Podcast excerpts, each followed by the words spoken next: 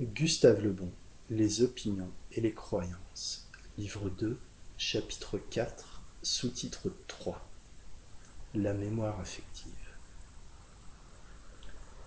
La mémoire des sentiments existe comme celle de l'intelligence, mais à un degré moindre.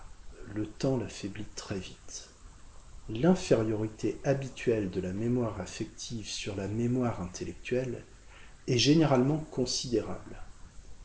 La persistance de cette dernière est telle, quand on l'exerce, que pendant des siècles, des ouvrages volumineux tels que les Védas ou les chants d'Homère furent transmis de génération en génération à l'aide seulement de la mémoire.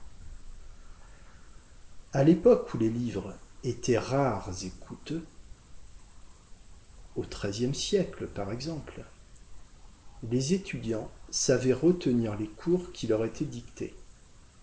Atkinson assure que si les classiques chinois venaient à être détruits, plus d'un million de Chinois pourraient les reconstituer de mémoire. Si la mémoire des sentiments était aussi tenace que la mémoire intellectuelle, le souvenir persistant de nos douleurs rendrait la vie insupportable. À la théorie du peu de durée de la mémoire affective, on pourrait objecter la persistance des haines de classe et de race perpétuées durant de longues générations.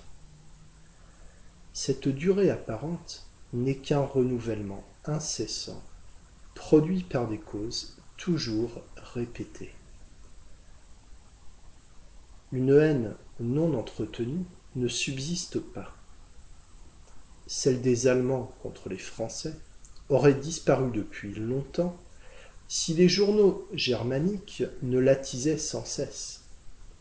L'aversion des Hollandais pour les Anglais, qui leur prirent jadis leur colonie, persiste seulement parce que des faits nombreux, notamment la guerre contre les colons hollandais du Transvaal, viennent la raviver et parce que la Hollande se croit toujours menacée.